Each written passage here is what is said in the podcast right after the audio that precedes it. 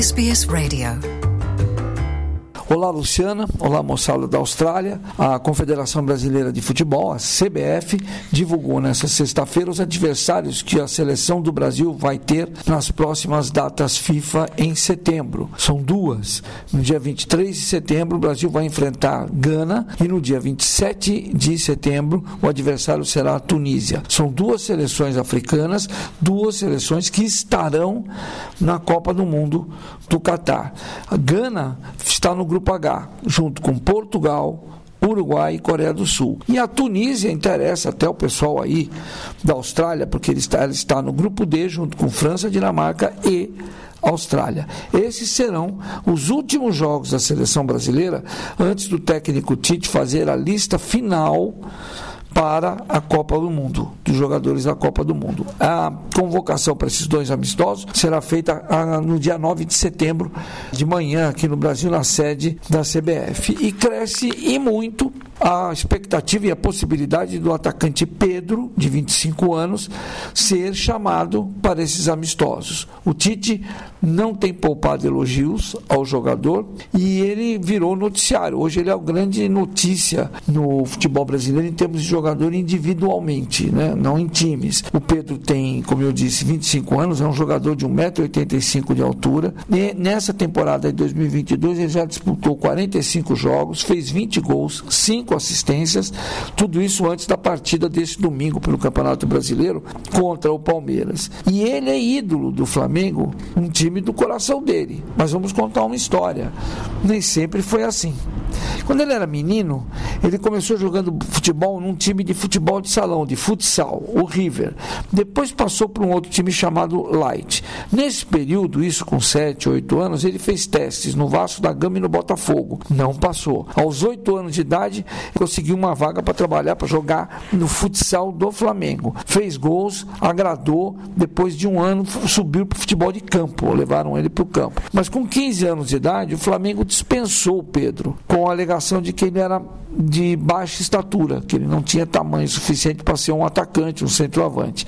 A mãe dele, então, a Maria Cristina, resolveu tocar em frente um tratamento sobre os cuidados de um endocrinologista, um especialista em crescimento, que já vinha trabalhando esporadicamente com o Pedro, mas aí dessa vez, por conta dessa história, ela, a família resolveu investir. Muito bem. O Pedro ficou parado por quase um ano, quando o irmão dele mais velho, Vitor, que jogava num time na cidade de Duque de Caxias, da Baixada Fluminense, Baixada do Rio de Janeiro, o Duque Caxiense, ele convenceu o técnico do time a trazer o Pedro para jogar no time sub-20 na Série C do Campeonato Carioca o técnico topou. O Pedro foi o artilheiro desse campeonato, da Série C, do, do Sub-20 Série C, fez gols bonitos, mostrou as qualidades que ele tem, que ele, é, ele sabe driblar, sabe cabecear, finaliza com as duas pernas, ele é muito criativo, já fez gol de queixo, gol de peito, ele se vira. E o técnico, então, é, gostou dele e o colocou para disputar já um campeonato de adultos.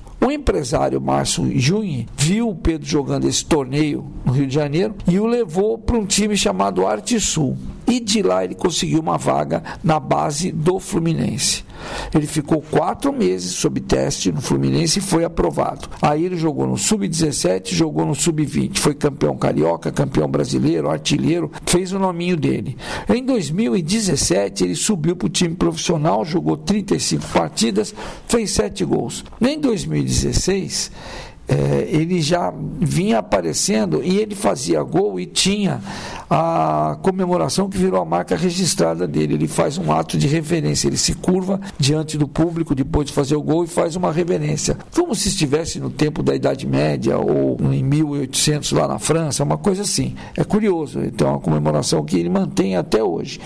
Em 2018, o Pedro foi artilheiro do Campeonato Brasileiro e foi sondado para jogar no Real Madrid. Ele tinha feito 10 gols em 19 jogos no Campeonato Brasileiro, chegou a ser artilheiro do brasileiro jogando pelo Fluminense. Mas aí ele sofreu uma lesão grave no joelho, teve que se submeter a uma cirurgia, ficou parado, voltou a jogar somente em 2019, em abril. Mas em agosto, no final de agosto, ele foi contratado pela Fiorentina da Itália onde ele não foi bem, verdade seja dita. Ele ficou uma temporada e meia, não conseguiu se firmar como titular E aí o Flamengo contratou por empréstimo no início de janeiro de 2020. Aí ele veio, voltou para o futebol brasileiro, foi bem no futebol brasileiro, e aí em dezembro o Flamengo foi lá e comprou os direitos do Pedro. Ele passou a ser jogador só do Flamengo, o time que ele queria jogar quando era criança. Depois, com isso, já em 2018, antes até de ir para a Fiorentina, ele já tinha entrado numa lista do técnico Tite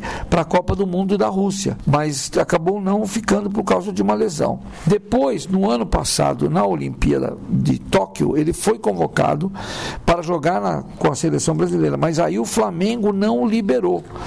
É uma grande frustração do Pedro. O Pedro não se manifestou a respeito, mas o Flamengo não liberou para jogar os Jogos Olímpicos e ele teria sido provavelmente campeão olímpico, como a seleção brasileira foi, ganhou medalha de ouro. Enfim, o Pedro agora vem chamando a atenção porque nos últimos jogos ele tem feito muitos gols. Né? Do time do Dorival Júnior, que é o, o técnico do, do, do, do, time do Flamengo, tem feito, é, fez mais de 40 gols, o Pedro contribuiu com 13, sendo que dos 13, 5 foram gols de cabeça. Ele vem jogando muito bem como centroavante, virou titular, divide o ataque com o Gabriel Gabigol, outro candidato a tentar uma vaga, candidato a uma vaga na lista dos jogadores que vão para a Copa do Mundo do Catar, e ele não para. O último grande feito dele foi um gol bonito demais nesse nesse meio de semana um jogo contra, entre Flamengo e Atlético Paranaense em Curitiba, em que o Pedro acertou uma meia bicicleta, um, uma jogada em que ele dá uma quase que voa, acerta um chute de pé direito que deixou o estádio em silêncio. A torcida do Atlético Paranaense chegou até a bater palma para ele, porque foi realmente um gol bonito. E ele, claro, comemorou reverenciando a torcida. Então, Pedro hoje é o grande nome do futebol brasileiro para ir para a Copa do Mundo. Atenção, quando eu falo do futebol brasileiro, brasileira é lembrar que os jogadores aqui do Brasil dos jogadores aqui do Brasil, nós temos poucos com chance de, de estar na lista de convocados do Tite. Além do Pedro, há uma grande. Uh, é, é, certo né, que o goleiro Everton do Palmeiras vai, porque ele, não, ele frequenta todas as convocações do técnico Tite. O lateral esquerdo, Guilherme Arana do Atlético Mineiro, se estiver bem fisicamente, também vai. E aí tem uma lista de jogadores que o Tite pode utilizar ou não. Entre eles, o Everton Ribeiro do Flamengo, que joga joga de meia, está muito bem na, como jogador de meia, voltou a jogar bem. O Flamengo está com um time muito bom agora, outra vez. E além dele, o Gabigol, que viga brigando ali na vaga para ver se pode formar dentro do ataque. Isso nós vamos começar a saber a partir do dia 9 de setembro, quando o Tite fizer a lista de convocação. Nós já vamos começar a saber exatamente quem ele quer, quem ele não quer. E também vamos ter que acompanhar, porque o Flamengo está nas semifinais da Copa do Brasil e da Copa Libertadores da América. Com isso, o Flamengo pode eventualmente pedir dispensa, não deixar o Pedro ir por conta de, de utilizá-lo nesses jogos, dependendo dos, dos, dias e das datas. Mas como é data FIFA, em geral, os, não tem jogo no Brasil, tenta-se evitar esses jogos importantes, então vamos ver como é que vai acontecer. Bom, essa era a história do Pedro que eu queria contar para vocês, quem sabe vocês vão conhecê-lo já na Copa do Mundo, jogando pela seleção do Brasil, mas fiquem de olho nele, ele faz gol bonito, não, não dá para perder não. De São Paulo para SBS, Luciano Borges. Want to hear more stories like this? Listen on Apple Podcasts, Google Podcasts, Spotify, or wherever you get your podcasts from.